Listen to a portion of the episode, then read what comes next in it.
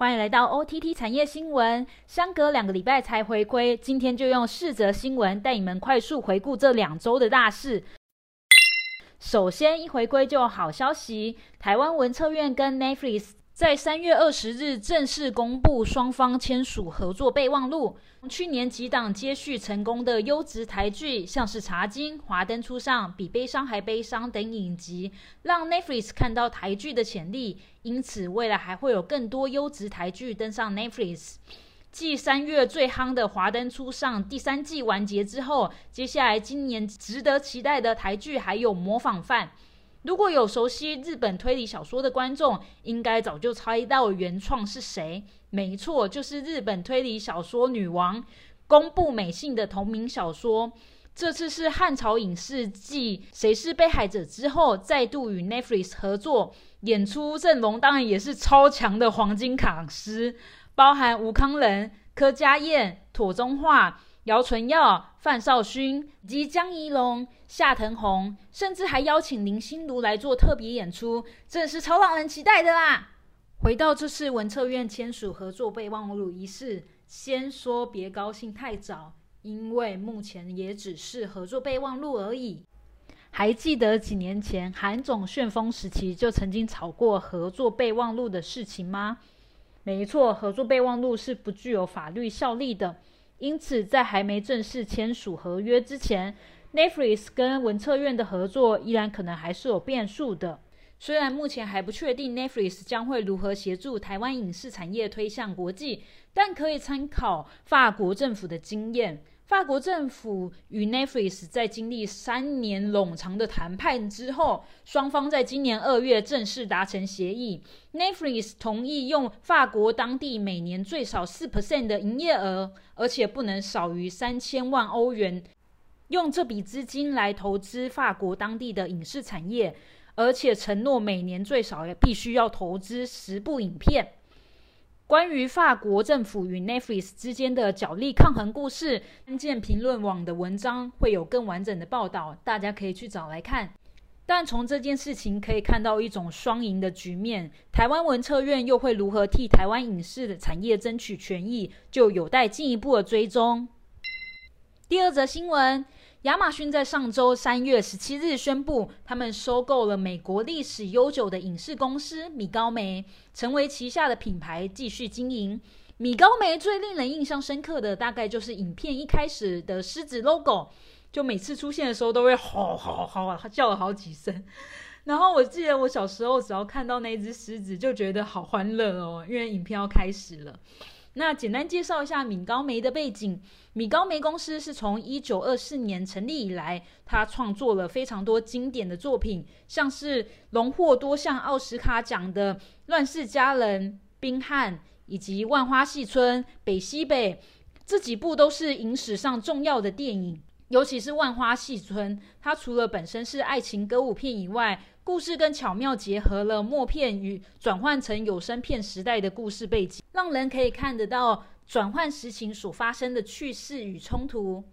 然而，米高梅挺过了默片时代转换成有声片的时代，却挺不过接下来科技的演变，包含电视机的普及、DVD 的发行、3D 动画特效制作技术的变革。更危机的是，米高梅在两千禧年初期，他并没有制作出许多新的卖座电影，导致公司在二零一零年的时候遭受到严重的债务危机，因此申请破产保护。最后，米高梅与望远镜娱乐公司旗下的子公司合并，筹组成米高梅控股公司。在这时期的米高梅，靠着投资多部的卖座作品。包含《哈比人》三部曲、《零零七空降危机》等卖座作品再度重生。然而，二零二零年，米高梅又受到疫情的冲击，因此决定出售电影工作室。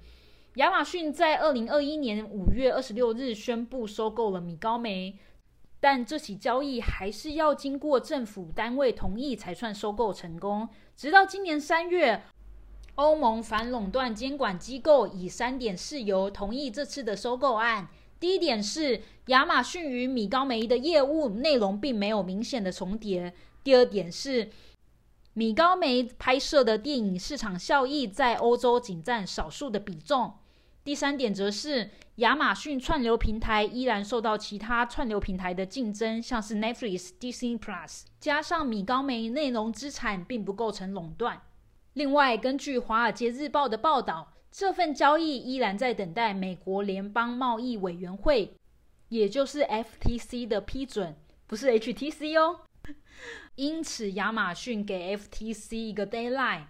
声明说三月中是最后的期限。如果没有在截止日期内提出任何的质疑或者是要求，亚马逊将会推进这笔交易。那截至上周四，也就是三月十七日，FTC 依然没有公开的质疑或者或者是批准交易。也就是说，他们态度其实也是你知道让人雾里看花。因此，亚马逊就会继续进行有关于收购上的行政程序。而亚马逊也拒绝在交易结束后公告有关于 FTC 对他们的评论。那针对这起交易，也让亚马逊取得了《零零七》《洛基》《哈比人》《沉默羔羊》等卖座的版权，未来可以在 p r e m i Video 看到。但前面提到的一些经典老电影，像是《万花戏村》等等的，则是早在之前就已经卖给透纳广播公司。而透纳后来又被时代华纳给收购，所以目前这些早期的版权现在是在 HBO Max 上架。而亚马逊的发言人则说，未来他们依旧支持米高梅的电影在院线电影上映，并且未来米高梅所制作的影视内容，他们也不打算全部留在 Premium Video 独家上架。听起来是有更多更弹性的方向来处理米高梅的作品。那我们就敬请期待。第三则新闻：抢钱不手软，Disney Plus 跟 Netflix 分别出招。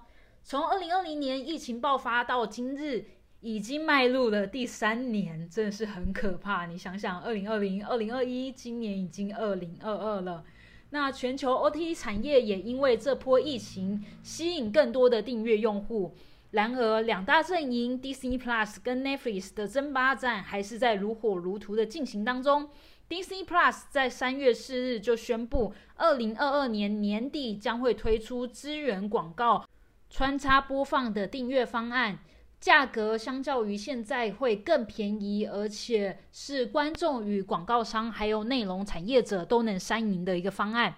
目标是希望可以让用户在二零二四年增加到二点三亿。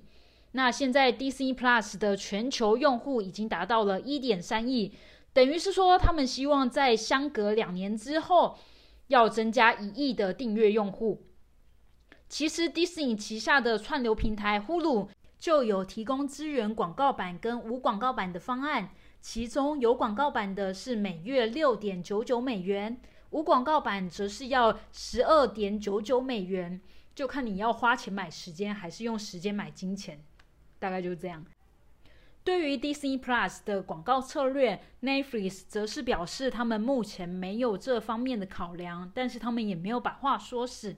但是 Netflix 则是在三月十七日开始在智利、哥斯达黎加、秘鲁这三个国家开始执行。非同住用户共享账号的行为发起了限制令。简单来讲，就是我们可能几个好朋友一起共同订阅 Netflix，但是我们住在没有住在同一个屋檐底下，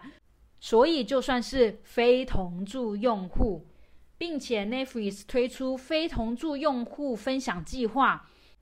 如果是购买标准账户或者是高级账户的会员，可以增加两位非同住的子账户。不过每新增一位就要多付三块钱美金。另外，如果原本是有几个好朋友一起购买共同账户，因为限制令启用，所以要拆伙的，Netflix 也推出账户转移的功能，帮助用户把原本的旧账户的观看记录或者是我的片片单等内容转移到新的主账号，或者是成为另外一个子账号。比方说，我跟我姐各自在外面跟朋友一起订阅 Netflix，就他用他的朋友圈，我用我朋友圈的账号，好像我们感情也不好一样。但是结果因为这个限制令，所以我跟我姐就决定要合作，一起买 Netflix 的账号。就可能是我姐买了一个主账号的账户，而我的子账号则要从别人那边移到我姐的账号底下。这样听起来，这个转移功能好像真的可以促进家庭和睦，应该吧？但目前 Netflix 还没有提出，如果新功能实施之后，非同住账户分享后会有什么样的后果？那我相信这三地的用户应该也还在观望当中，那我们就拭目以待。第四则新闻：CNN Plus 即将上线，HBO Max 的大整合时代来临。根据研究公司 m a f f i t n a f i n s o n 的数据，美国新闻的收视率正在急速的下滑，有些电视的订阅数也正在持续的下降当中。光是去年就有四百万家用户取消了付费电视订阅。美国有线电视 CNN 当然也开始有所警觉。因此，CNN 在三月十七日就对外正式宣布，旗下的创牛平台 CNN Plus 将在三月二十九日正式上线。这项重大的革新似乎也预告着即时新闻这种抢快抢新的文化，也能与 OTT 平台这种随选随看的特性达成某种平衡。除了既有的新闻，CNN Plus 还会新增许多独家的节目。包括与美国知名的美食作家 Anson Roman 合作的烹饪节目，还有当 Lemon 指导的脱口秀节目，以及 Anderson Cooper 主持的育儿节目。另外还有 CNN 的原创戏剧等内容。目前订阅方案是每月五点九九美元，或者是每年五九点九九美元。但是有些人就推测。CNN Plus 未来很有可能被整合在 HBO Max 里面，毕竟 CNN 跟 HBO 同样都属于华纳媒体旗下的品牌，未来很有可能就像 Disney Plus 整合旗下所有的电视节目频道，打造成一个整合性的 OTT 平台。从上周三月十七日的新闻可以看到一些端倪，Discovery 的财务长。Gunner Winnerfeld 上周出席活动证实，HBO Max 将与 Discovery Plus 整合成一个单一的 APP 来提供服务。虽然目前其成与订阅费用的调整细节都尚未公告，但是华纳媒体与 Discovery 将在今年的六月确定合并，预期会有更多的细节在六月的前后公布。那以上是这周的 OTT 新闻。